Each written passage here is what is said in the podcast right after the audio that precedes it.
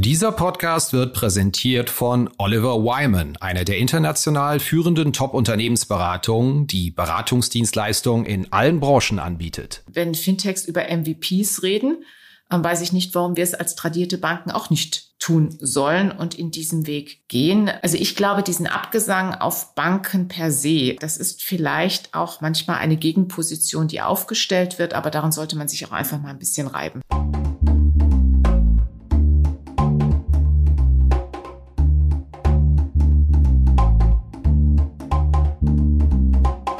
Finanzszene, der Podcast. Jeden Montag mit Gästen aus der Banken- und Fintech-Branche. Hallo und herzlich willkommen bei einer neuen Episode von Finanzszene, der Podcast. Mein Gast heute ist Eva Wunsch-Weber, Vorstandsvorsitzende der Frankfurter Volksbank, die nach Bilanzsumme siebtgrößte Genossenschaftsbank hierzulande. Ja, und warum wir uns unterhalten? Ich bin neugierig, was die Frankfurter Volksbank eigentlich strategisch anders gemacht hat in der Vergangenheit, denn Verwahrentgelte pauschal gibt's bei der Bank nicht. Die Geschäftsergebnisse sind jedes Jahr sehr solide und die letzte Preisanpassung im Privatkundengeschäft, daran konnte sich bei meiner Recherche niemand mehr erinnern. Es muss mindestens zehn Jahre her sein. Wir wollen aber nicht nur darüber reden, was die Bank strategisch anders gemacht hat, sondern was sie auch zukünftig plant, anders zu machen. Das hat sie vergangene Woche im Rahmen einer Strategiepressekonferenz bekannt gegeben. Sie möchte digitale Ökosysteme bauen, sie möchte zu einem Plattformanbieter werden und vor allen Dingen, man sieht die Zukunft durchaus im Filialgeschäft. Es wird nichts geschlossen, es wird investiert und modernisiert. Vielleicht kennen Sie die Frankfurter Volksbank auch als diejenige, die sich mit der Taunus Sparkasse einige Filialen teilt. Auch da wollen wir natürlich was über die Erfahrung hören und ob das vielleicht ein Modell der Zukunft ist. Ohne weiteren Verzug steigen wir ein. Hallo, Frau Wunschweber, herzlich willkommen im Finanzszene-Podcast. Sie haben gerade gestern, wir nehmen das hier am Donnerstag auf, eine neue Strategie für Ihre Bank, eine der größten Genossenschaftsbanken hierzulande, vorgestellt für die kommenden Jahre. Unter den vielen Plänen geht es um Aufbau eines Ökosystems, sich selbst als Plattformanbieter zu sehen. Da sticht meiner Meinung nach einer heraus. Sie sprechen ein klares Bekenntnis zu Ihrer Filialstruktur aus und wollen da auch kräftig investieren ohne irgendwas zu schließen. Das kenne ich so anders von Banken. Warum machen Sie das, wo doch die Kundenfrequenzen in Filialen überall rückläufig sind hierzulande? Ja, das ist sicherlich die Kernfrage, um, um die es auch gestern ging. Zunächst nochmal, wir investieren in 16 Filialen und werden Ende 22 dann weitere Filialen in dem neuen Konzept ähm, in Angriff nehmen. Wir haben uns ähm, in den letzten Monaten sehr intensiv damit befasst welche Leistungen will ein Kunde noch nutzen von einer Regionalbank? Welche Leistungen sind bei uns genauso wie in der anderen Bankenwelt digital? Und das ist mir auch wichtig, das wollen wir gar nicht irgendwie ähm, zurückdrehen oder ähm, irgendwie ähm, in traditionelle Formen zurückbringen, sondern es geht darum zu sagen, wann wird der Kunde in diesem und in den nächsten Jahren Banken brauchen und wozu. Dazu haben wir uns ein eigenes Bild gemacht aus unseren eigenen Erfahrungen und wie gesagt repräsentativ Kunden gefragt. Und wir haben über alle Kundengruppen gelernt, wenn es um die wichtigen und die komplexen Fragen geht im finanziellen Verhalten, dann ist eine Bank gefragt. Für Zahlungsverkehr, zur Abwicklungs- und Zahlungsverkehr ist es nur noch eine kleine Minderheit.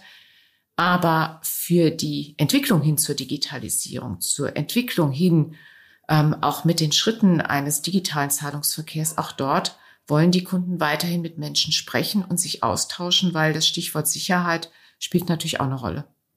Sie sprechen ja auch von der Filiale der Zukunft, von Modernisierung. Die wurde mir als Journalist schon häufig versprochen, mit Kaffee Latte für Kunden, mit Touchpads, moderne Architektur von anderen Bankhäusern. Auch moderne Flagship-Filialen wurden da in Metropolen vorgestellt. Aber naja, an dem generellen Trend zu weniger Filialen hat sich eigentlich nichts geändert. Was stimmt Sie denn so zuversichtlich, dass das bei Ihnen anders laufen soll? Weil ja doch viele Ideen, so die Schalter müssen weg, wir brauchen Tische, das muss kommunikativer werden. Habe ich als Journalist auch schon mal so gehört öfters. Das ist richtig, ähm, dass sicherlich auch immer wieder andere Kolleginnen und Kollegen sich überlegt haben, wie können sie Kunden näher werden. Ich glaube aber, wenn ich das so sehe, es gibt keine Bank, die sagt, in einem Schlag sage ich mal, eine große Zahl von Filialen in dieser Form auf ähm, den Weg zu bringen. Es gibt einzelne Flagship-Stores, ähm, aber es gibt, glaube ich, wenige Banken, die dann auch in dieser Konsequenz tatsächlich eine Veränderung vornehmen. Die Gründe spielen für mich hier jetzt keine Rolle. Wie gesagt, wir haben eine Struktur und da muss man ja auch noch mal zwei Jahre zurückgehen. Wir haben 26 Finanzpunkte mit den Kollegen von der Taunussparkasse. Müssen wir gleich auch noch mal drüber reden. Sehr spannend. Gerne. Ähm, dort haben wir wichtige Erfahrungen gemacht. Das ist das eine Thema. Und das zweite Thema ist, wie gesagt, ähm, wir wollen eine adäquate, zeitgemäße Struktur, weil die Kunden haben uns schon das Signal gegeben, diese intransparente, diese verschlossene Form erweckt für den Kunden immer noch den Eindruck, er ist ein Störer, wir bauen Hemmschwellen auf, wenngleich er Interesse hat, doch mit Fragen auf uns zuzukommen. Und ich kann sagen, das, was wir die letzten 24 Stunden hier erlebt haben, das kann man schon mal als RAN bezeichnen. Ich würde gerne mal mit Ihnen auch in den Rückspiegel blicken. Wenn ich es richtig gesehen habe, ein pauschales Verwahrentgelt ab der Summe X gibt es bei Ihnen noch nicht für alle Kunden. Oder habe ich da Nein, falsch recherchiert? Das ist richtig. Dann habe ich gestern mich erkundigt, wann es denn bei Ihnen die letzte Gebührenerhöhung gab im Privatkundengeschäft. Und es konnte Ihr Mitarbeiter mir nicht sagen, sich aber festlegen, ist mindestens schon ein Jahrzehnt her. Richtig. Und er hatte keine Lust, in den Keller zu gehen, um es genau rauszusuchen. Da muss ich aber jetzt schon mal fragen, warum läuft es bei Ihnen anders? Auch wenn die Frage unjournalistisch liebdienerisch klingt, aber Strategiepressekonferenzen gehen in der Regel mit Grausamkeiten einher, Verwahrentgelten, mit Gebührenerhöhungen. Bei Ihnen ist es anders. Ist das eine Funktion des wirtschaftlich kraftvollen Geschäftsgebiets hier im Rhein-Main? Oder welche Stellschrauben haben Sie da richtig gestellt in der Vergangenheit? Also ich glaube, es gibt, es gibt immer verschiedene Stellschrauben. Es gibt nicht sozusagen den einen Punkt und wenn man dort den Schalter umlegt, wird das funktionieren. Und jede Bank hat ihre eigenen Besonderheiten. Für unser Haus ist es natürlich zum einen, wir sind in einer sehr starken Region und wir sind eine starke, wirtschaftlich stark aufgestellte Bank. Das ist, glaube ich, schon mal eine gute Voraussetzung, auch in diesen Veränderungsprozess der letzten Jahre hineingegangen zu sein. Das zweite ist, wir bauen tatsächlich mit unserer mittelständischen Klientel auf eine sehr langfristige Geschäftsbeziehung und diese Langfristigkeit kommt über zwei Schienen. Das eine ist, dass ähm, wir eine langfristige Strategie schon immer hatten. Das heißt, die Kunden sich darauf einstellen konnten und wir eben auch in dieser Zusammenarbeit mit dem Mittelstand arbeiten. Auch das bietet natürlich eine große Basis, ein solides Fundament, um langfristig auch die Frage der Ertragslage zu betrachten. Und das dritte Thema ist, neben der Frage, dass sie wirklich auch diese Kundenbedürfnisse in dieser Form abdecken, wir sind eine Bank, die hat ein weiteres Standbein, das darf man nicht verschweigen. Wir besitzen 185 eigene Immobilien. Ähm, und das ist natürlich auch ein wichtiger Vermögensbeimischung. Das ist eine Tradition dieser Bank und ähm, diese Beimischung, die andere vielleicht erst aufbauen, bestand schon bei uns über lange Zeit und auch da können wir uns kontinuierlich weiterentwickeln. Was ist das für eine Struktur? Weil Sie sagen 185 Immobilien. Sind das Gewerbeimmobilien, wo Sie irgendwann mal Ihre Gelder angelegt haben oder der Bestand einfach aus Finanzierung? Nein, ähm, das sind keine Rettungserwerbe. Das ist tatsächlich das Investment der Bank. Das sind strategische Investments in der Region Frankfurt-Rhein-Main, ähm, klar positioniert und sorgfältig ausgewählt.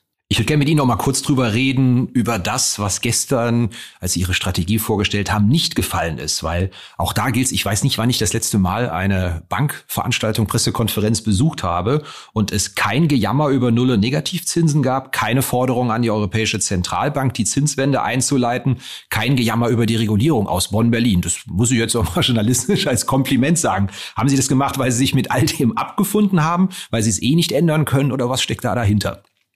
Ähm, ich glaube, es sind verschiedene Punkte. Wir haben für diese Thema der Regulatorik und des Risikokontrollings eine sehr junge Mannschaft. Das stellen wir schon fest. Das hilft einfach, weil die sagen, es ist, wie es ist. Und für uns ist es eine spannende Herausforderung. Ähm, das zweite Thema ist ähm, dabei natürlich auch, natürlich betrachten wir diese Frage der Zinsentwicklung und mit einer großen Nüchternheit die volkswirtschaftliche Frage in Deutschland und in Europa ähm, ich glaube aber erstens, dass es gestern nicht dazu gepasst hat, ähm, weil ähm, das bei Ihren Kollegen passt das immer der Hinweis drauf. Ähm, das ändert nichts an der Situation. Da sind wir, glaube ich, nach dem Motto, das ist gültige Realität und so ist es dann erstmal. Natürlich diskutieren wir an den gebebenen Stellen auch darüber. Natürlich ähm, geben wir unsere Meinung auch kund, aber ich glaube, das ist dann wahrscheinlich ähm, punktuell genauer ähm, sinnhafter, als in ein Gejammer anzustimmen, weil meine Auffassung ist auch, ähm, die Kunden oder die, die Gesellschaft braucht ja auch eine Orientierung. Dass das schwierig ist, wissen wir. Dass wir nicht genau wissen, wo es hingeht, wissen wir auch. Aber ich glaube, dann ist es auch an die Aufgabe von Banken, Antworten zu finden. Und ähm, deswegen haben wir da eine, haben wir das einfach für uns jetzt mal nicht von, auf die Agenda gesetzt. Was Sie sich vorgenommen haben, ist ja unter anderem Schnittstellen in ein neues Ökosystem als Bank bauen zu wollen, die Wertschöpfungskette zu vertiefen und zu erweitern, in Mehrwertplattformen denken. Das ist auch schon wieder ein ziemliches Buzzword-Bingo, muss man sagen. Können Sie vielleicht mal zwei Beispiele nennen, wie Sie solche Themen wie Ökosystem, Mehrwertplattform mit Leben füllen wollen als Bank? Also ich würde mal sagen, die Buzzwörter standen am Schluss. Ähm, die Geschichte beginnt ja ähm, im April, Mai, wo wir uns ja sehr bewusst als Bank ähm, gesagt haben, wir legen jetzt alles auf den Tisch. Insofern haben wir nicht gejammert, sondern wir haben gesagt, okay, was ist denn jetzt? Was ist denn jetzt die Sachlage? Mit der Erwartung, ähm, Corona wird entweder ein, eine Art nebenherlaufende Normalität und alle anderen Aspekte. Und ähm, wir sind zu dem Schluss gekommen zu sagen, ja, wir haben ja gemerkt, Kundenverhalten hat sich geändert. Ein Stichwort ist Bargeld. Erst gab es einen gewissen Hype, danach gab es ähm, plötzlich bargeldloses Bezahlen an Stellen, wo wir uns das alle gar nicht vorstellen konnten. Und wir haben daraus abgeleitet die Diskussion, was bedeutet das dort, aber gleichzeitig auch die Frage, die ja immer deutlicher wird, was sind die großen gesellschaftlichen Themen in Zukunft? Und was ist unsere Aufgabe als Bank dabei in Zukunft. Und ähm, das sind so viele Punkte und das ist ein Kreis von Führungskräften, die zusammengesessen hat und wir haben einfach mal angefangen zu sagen, wie können wir Antworten geben. Ähm, und aus diesem Antworten geben ist auch aus den Kernkompetenzen der Bank heraus, was wir gut können, wo wir ein profiles Fundament haben, wo wir auch sagen, wir haben heute schon Partner, dieser Gedanke heraus entstanden, wie können wir das miteinander verbinden. Die formale Definition stand am Ende. Am Anfang stand das Thema eher zum Beispiel, ähm, wir sind ein großer Immobilienfinanzierer, wir kennen die Themen heute schon, wie wollen wir eigentlich Kunden noch besser in unserer Philosophie unterstützen? Wir kennen das Thema Kryptowährungen und, und, und. Wir kennen die Fragen der Kunden.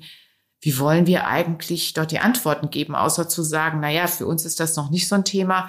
Das funktioniert nicht. Und dort, ja, in da, und Sie erkennen vielleicht daraus, es ist nicht nur ein System entstanden, es ist auch, hat sich auch sehr, sehr viel in dieser Bank in den letzten Monaten verändert. Haben Sie konkrete Beispiele noch für mich, was Sie an Produkten, Dienstleistungen neu anbieten jetzt? Also an dem, was sicherlich neu ist, was vielleicht auch ungewöhnlich ist für eine Bank, ähm, kann man ähm, vielleicht verschiedene Aspekte hervorheben.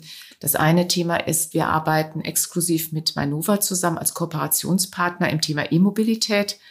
Das zweite Thema ist, wir haben über die gesamte Region Energieberater, gewonnen, die mit uns zusammen Kunden, die jetzt ihre Immobilien anschauen oder neu bauen wollen, gemeinsam zu einem Startpunkt, wo es einfach sinnhaft ist, gemeinsam anschauen kann, zu sagen, okay, wie bringe ich dieses Thema noch optimaler an den Startpunkt?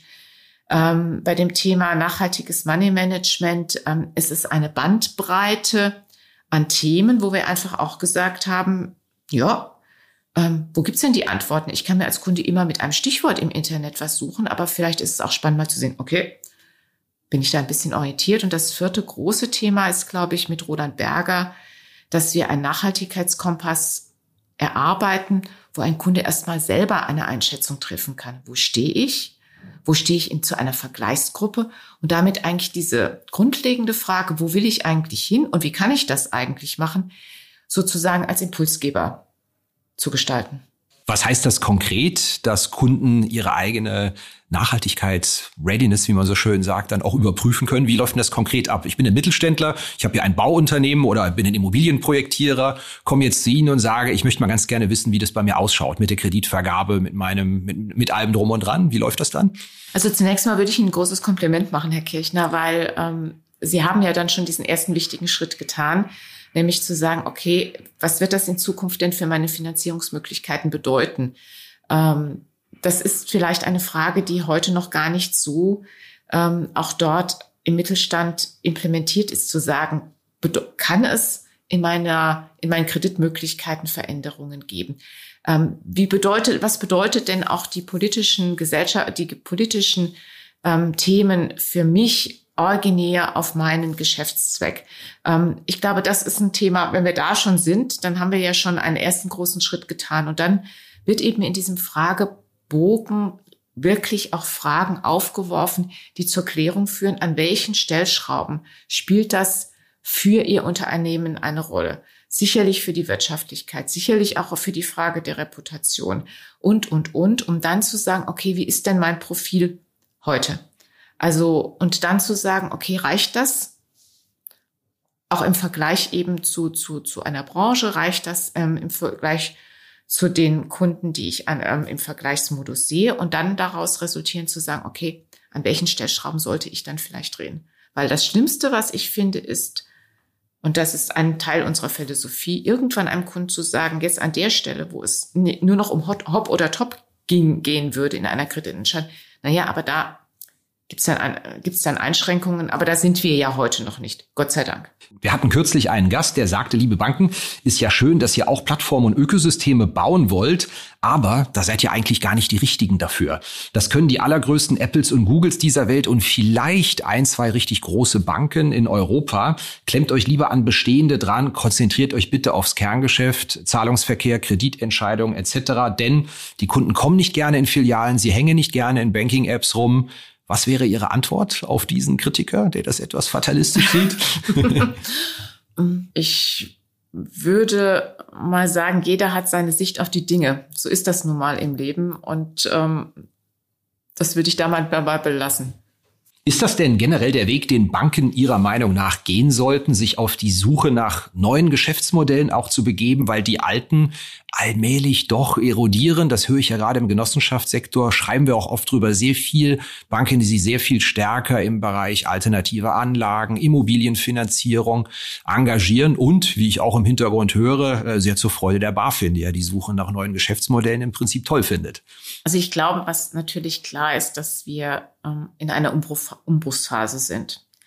Ähm, wie gesagt, der Zahlungsverkehr sehr, sehr lange, ja über Jahrhunderte, die Kernkompetenzen von Banken, ähm, das verändert sich massiv. Das muss man einfach entsprechend sehen. Aber der zweite Teil ist eben, und das ist ja genau richtig, auch das ist die Suche der anderen Kollegen, was hat denn miteinander eigentlich zu tun? Wie haben Wertschöpfungsketten miteinander zu tun? Darauf gibt's, auch weil man ja auch gerade im genossenschaftlichen Sektor viele Antworten sieht, anscheinend ja auch viele Ansätze. Was davon zum Schluss trägt, das wird man sehen. Das ist ja auch ein legitimer Teil des Verbundes zu sagen, ausprobieren wird dazugehören. Ausprobieren heißt auch zu schauen, an welcher Stelle lernt man, an welcher Stelle ähm, entwickelt sich etwas gut. Und ähm, wenn Fintechs über MVPs reden, weiß ich nicht, warum wir es als tradierte Banken auch nicht tun sollen und in diesem Weg gehen. Also ich glaube, diesen Abgesang auf Banken per se, das ist vielleicht auch manchmal eine Gegenposition, die aufgestellt wird, aber daran sollte man sich auch einfach mal ein bisschen reiben.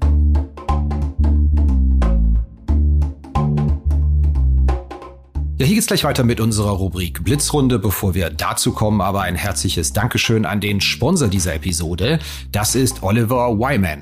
Im Finanzdienstleistungssektor berät Oliver Wyman führende Spieler in den Bereichen Banking, Insurance, Private Capital, Marktinfrastruktur und Fintech. Die Beratungsleistungen von Oliver Wyman decken alle strategischen, analytischen und operativen Fragestellungen ab und bieten für den Kunden maßgeschneiderte Lösungen mit Mehrwert. Mehr als drei Viertel aller Kunden von Oliver Wyman geben an, dass Oliver Wyman einen höheren Mehrwert bietet als vergleichbare Wettbewerber. Oliver Wyman zeichnet sich durch tiefe Branchenexpertise, Integrität, einen kollaborativen Ansatz sowie ein starkes internationales Netzwerk aus. Vielen Dank an Oliver Wyman. Kommen wir zu unserer Blitzrunde. Zehn spontane Fragen, zehn spontane Antworten. Kann ich Ihnen nicht ersparen. Haben Sie ein bisschen Lust drauf? Ja, gerne. Eigentlich mittlerweile schon meine klassische erste Frage. Wie zahlen Sie denn im Supermarkt an der Kasse? Bar, Karte, Wallet-Lösung? Haben Sie da eine Präferenz? Karte oder Wallet? Mit welcher Karte? Ähm, das kommt auf den Laden drauf an. Wann haben Sie denn zuletzt privat eine Bankfiliale betreten, um etwas zu erledigen und nicht aus beruflichen Gründen im Rahmen Ihres, Chefs, äh, Ihres Jobs als Vorstandschefin? Also ich glaube, das ist so roundabout 14 Tage her und es ist sogar vielleicht genau das Thema, womit wir uns befassen, weil unsere Eigentümergemeinschaft sich auch mit der Frage der Anschaffung von Wallboxen oder einer Wallbox beschäftigt. Ist ja etwas, was Sie auch ausrollen wollen mit, mit der Bank, wenn ich es mitbekommen genau. habe, richtig mitbekommen habe gestern. Und ähm, das passt einfach, wo man feststellt, ja, das ist ein Thema. Und keiner weiß so genau, wie es geht. Ihre nördlichen Nachbarn, die Volksbank Mittelhessen, gilt als absoluter Vorreiter in Sachen Social-Media-Kommunikation. Holen Sie sich da auch schon mal Tipps von Ihrem Vorstandschefskollegen Peter Hanker?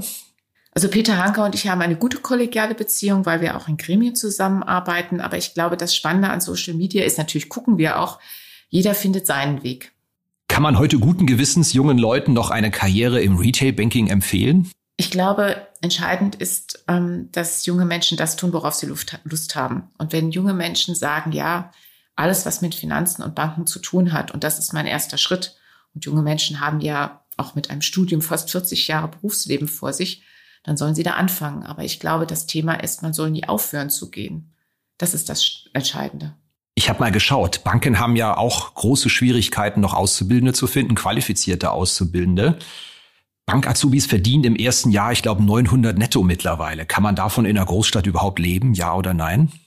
Also wir haben kein Problem, Auszubildende zu finden. Ich glaube, das ist in Frankfurt eine besondere Situation. Das muss man einfach sehen. Und für Frankfurt muss man auch sagen, das hat sich in den letzten Jahren wirklich verändert. Es bewerben sich viele junge Menschen, die gar nicht in Frankfurt leben. Ähm, zugegebenermaßen mit 900 Euro in Frankfurt klarzukommen, ich glaube, das ist ähm, das ist eine echte Anstrengung von der eigenen Wohnung, darf man da nicht träumen. Ähm, ich weiß das aber aus der eigenen Familie, ähm, WGs ähm, ist natürlich auch etwas, was beliebt ist. Und wie gesagt, wenn jemand, das ist unsere Wahrnehmung, wenn jemand nach Frankfurt kommen will, weil Frankfurt auch als eben Finanzplatzzentrum faszinierend ist, dann beißen die sich auch durch. Wenn Sie mit Ihrem jüngeren Ich im Alter von 20 Jahren nochmal sprechen würden, welchen beruflichen Ratschlag würden Sie sich selbst da auf den Weg geben? Geh deinen Weg. Das Hobby von Ihnen, das kaum einer kennt, ist? Das werde ich jetzt nicht verraten. Schauen Sie heimlich mal, was Fintechs und Neobanken so bieten? Klar. Wunderbar, Blitzrunde ist damit beendet. Ich würde gerne Bezug nehmen auf meine letzte Frage, was Fintechs und Neobanken so machen. Sie haben da gestern eine Folie präsentiert, die Sie mit Fakten statt Marketing überschrieben haben. Demnach gäbe es 100 Millionen Konten, 30 bei Genobanken, aber nur 2 Millionen bei Fintechs.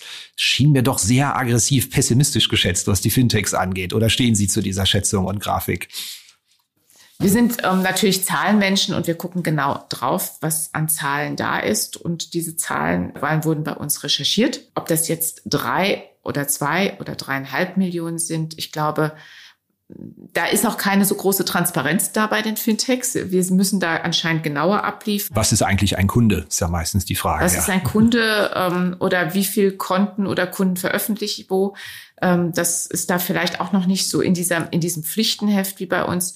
Aber ich glaube, das Größenverhältnis, und das ist das, was uns eigentlich auch bei der Vorbereitung ja fast erschlagen hat, ähm, ist, glaube ich, entscheidend. Und die Botschaft lautet eigentlich hinten dran nicht zu sagen, es gibt ja erst wenige Fintechs, sondern die Botschaft lautet, die Hausaufgabe können wir doch machen. Wir können uns doch drum kümmern. Wir müssen die neuen Antworten darauf geben. Und wir können natürlich und sollten auch darauf hören, was können Fintechs entwickeln. Aber ähm, muss ein Kunde zu einem Fintech geben und die Leistung zu bekommen, ähm, die dann eben in einer Internetschnittstelle ist. Ich glaube, das sollte uns bewegen, auch als große Verbünde. Wie ist denn Ihr strategisches Verhältnis aus Bankensicht zu Fintechs generell? Viele Häuser kooperieren ja mit Fintechs, um ihre eigenen Angebote auszuweiten. Haben eine Kooperation mit Robo-Advisern. Haben Sie da auch was am Start oder in Planung? Also grundsätzlich ähm, ist das ja bei uns eine strategische Aufgabe, ähm, die im Verbund beim BVR liegt oder bei der DZ Bank oder auch bei der Atruvia. Ähm, da gucken wir natürlich sehr genau hin und wir unterstützen und begleiten auch wirklich intensiv das Thema, weil ähm, die neuen Themen in der Filialwelt oder eine neu gestaltete Filialwelt bedeutet ja nicht, dass man bei der Digitalisierung stehen bleibt und sagen, sagt, das sollen jetzt die anderen machen. Das wäre so ein bisschen arg romantische Vorstellung. Ähm, und ich glaube, dort ist einfach auch ein sehr unkompliziertes Verhältnis. Natürlich schauen wir hin, natürlich wollen wir lernen, natürlich sind wir neugierig. Ähm, und ähm, diese Entwicklungen sind auch mitzunehmen. Ich glaube natürlich auch, dass ein Verbund gemeinsam da viel mehr Power auf einmal auf die Straße bringen kann, als wenn jeder da ein kleines bisschen macht. Schlagen wir mal den Bogen zu den klassischen physischen Filialen. Sie haben es schon angedeutet. Sie sind bundesweit auch damit bekannt geworden, dass Sie sich mit den Kollegen von der Taunus Sparkasse Filialen teilen. Kommen da doch schon mal Leute aus dem Roten oder dem Genolager vorbei und erkundigen sich, wie läuft das denn so, weil man vielleicht diese Idee kopieren möchte. Und ich frage natürlich auch mal, wie läuft es denn so? Wie sind Ihre Erfahrungen, sich eine Filiale zu teilen? Also fangen wir mit dem zweiten Teil an. Die Erfahrungen sind sehr, sehr gut. Ähm, die Erfahrungen sind sehr, sehr gut ähm, auf, auf zwei Ebenen, weil wir feststellen, dass die Kunden es extrem gut annehmen, ähm, dass tatsächlich Kundenfrequenzen auch wieder steigen. Ähm, das zweite Thema ist, ähm, es läuft sehr gut, weil es einfach auch ein starker Impuls war, genau drauf zu schauen, wie Filialen auch funktionieren müssen, beziehungsweise Finanzpunkte. Das Stichwort ist zum Beispiel komplett papierloses Büro komplett papierlose Filiale. Das ist ja dort der erste Aufschlag ähm, gewesen. Und der dritte Punkt ist natürlich auch, wir sind ja Wettbewerber, ähm, die Holding der Taunus-Sparkasse und wir. Und es ist ähm, interessant, wenn man eine Filiale teilt, umso stärker will jeder auch zeigen, dass er richtig gut ist als Wettbewerber. Also es wird nicht gemütlicher, sondern es wird sogar noch ein bisschen pointierter und auch das ist natürlich aufregend. Ich stehe es mir offen gestanden ein wenig schwierig vor. Teilen Sie sich da nur die Räumlichkeiten und wird der Rest sozusagen ausgetauscht oder gibt es da auch eine gemeinsame Infrastruktur innerhalb dieser Filialen IT-technisch? Das ist natürlich ein Thema, was, was ähm, wir, also weder die Kollegen von der Taunus-Sparkasse noch wir ähm, entscheiden können. Die großen Rechenzentren, und das sind zwei Rechenzentren, die Sparkassen-IT und die Atruvia haben eigene Systeme und im Moment laufen wir auf diesen eigenen Systemen. Ähm, ich glaube, wir haben vielleicht aber mit dem Finanzpunkt auch einen Gedankenanstoß gegeben, zu sagen, egal wie, ist das ein Thema, mit dem man sich ähm, befassen muss in Zukunft? Wo gibt es auch dort engere Kooperationsmöglichkeiten? Aber das entscheiden andere. Ähm, wie gesagt, es ist für uns in dieser Form im Moment machbar. Ähm, Eleganter wäre es natürlich noch anders, aber ähm, das ist den Systemen geschuldet. Stichwort physische Filialen auch ein Thema, macht seit zwei Jahren Schlagzeilen, in den vergangenen Wochen auch bei Ihnen, dass Sie jetzt Geldautomaten bewachen lassen, weil die Anschläge immer häufiger zunehmen. Ich meine, es ist ein unangenehmes Thema für Banken, aber wenn es irgendwo kracht, ist es ja immer auch ein Thema in der Lokalpresse bekommt man das Problem im Moment einfach nicht in den Griff, außer mit einer Bewachung. Das ist natürlich schon eine relativ radikale Maßnahme. Also zunächst mal sind wir ja nicht ähm, die Polizei und die Staatsanwaltschaft. Ähm, das heißt, ich glaube, im Interesse aller ist es ja eigentlich ähm, diese Strukturen, ähm, die es gibt, ähm, dass man in dieser systematischen Form Geldausgabeautomaten sprengt und sprechen kann. Ähm, ist ja, glaube ich, ähm, unbestritten, ähm, dass diese Strukturen ähm, eben gefasst und zerstört werden müssen. Das ist das eine. Ähm, das ist aber nicht unsere Aufgabe. Wir haben uns entschieden, ähm, auch ein Zeichen zu setzen für die Menschen, die uns ja vertrauen, in unsere Filialen kommen, in die Finanzpunkte kommen. Und ähm, es gibt technische Vorkehrungen, die werden auch gerade hochgerüstet. Da bitte ich um Verständnis. Das ist nicht unbedingt jetzt für die Kommunikation geeignet. Ähm, aber eben auch bewusst das Zeichen zu setzen. Ähm, wir achten darauf, natürlich auch technisch ist aufgeschaltet und, und, und. Ich glaube, was wir gelernt haben, ist, warum kommt es zu einer Sprengung? Die Geldausgabeautomaten der neuesten Generation sind ja gegen softere, in Anführungszeichen, Methoden der Zerstörung ja immunisiert worden. Und das Ergebnis ist, dass man jetzt angefangen hat, wieder mit brachialen Methoden daran zu gehen. Ich glaube, das ist eine vorübergehende Maßnahme, weil ich davon überzeugt bin, dass da auch die Polizei da sehr hart und konkret dran arbeitet. Wir hatten im, im Sommer den Security-Chef der Targo Bank bei uns im Podcast, der uns genau über diesen Wettlauf, je mehr man sichert, desto aggressiver wird der Sprengstoffeinsatz auch geschildert hat. Ist natürlich dann auch ein handfester Konflikt. Je mehr man macht, desto gefährlicher wird's und umgekehrt sozusagen. Ja. Also, liebe Hörer, wenn Sie das Thema interessiert, gibt's eine extra Folge bei uns im Podcast zu. Wunderbar. Das war eine knackige halbe Stunde. Das hat mir großen Spaß gemacht, viel gelernt. Letzte Frage, die ich Ihnen aber auch noch stellen muss. Also unsere Bilanz, wie viele Männer, wie viele Frauen hatten wir bis jetzt in unserem Podcast zu Gast, ist ein einziges Desaster. Und ich muss Sie einfach auch mal fragen, es liegt hoffentlich nicht an unseren Einladungen, die wir aussprechen. Aber warum ist eigentlich der Bereich Bankvorstand immer noch so unfassbar männerlastig, bankübergreifend, obwohl es ja in der Beschäftigungsstruktur in der Bankenbranche eigentlich völlig anders aussieht? Ich freue mich ja sehr, wenn es auch mal anders ist. Das Unwille, Struktur, ändert sich das auch mal langsam? Also erstens, glaube ich, ändert es sich.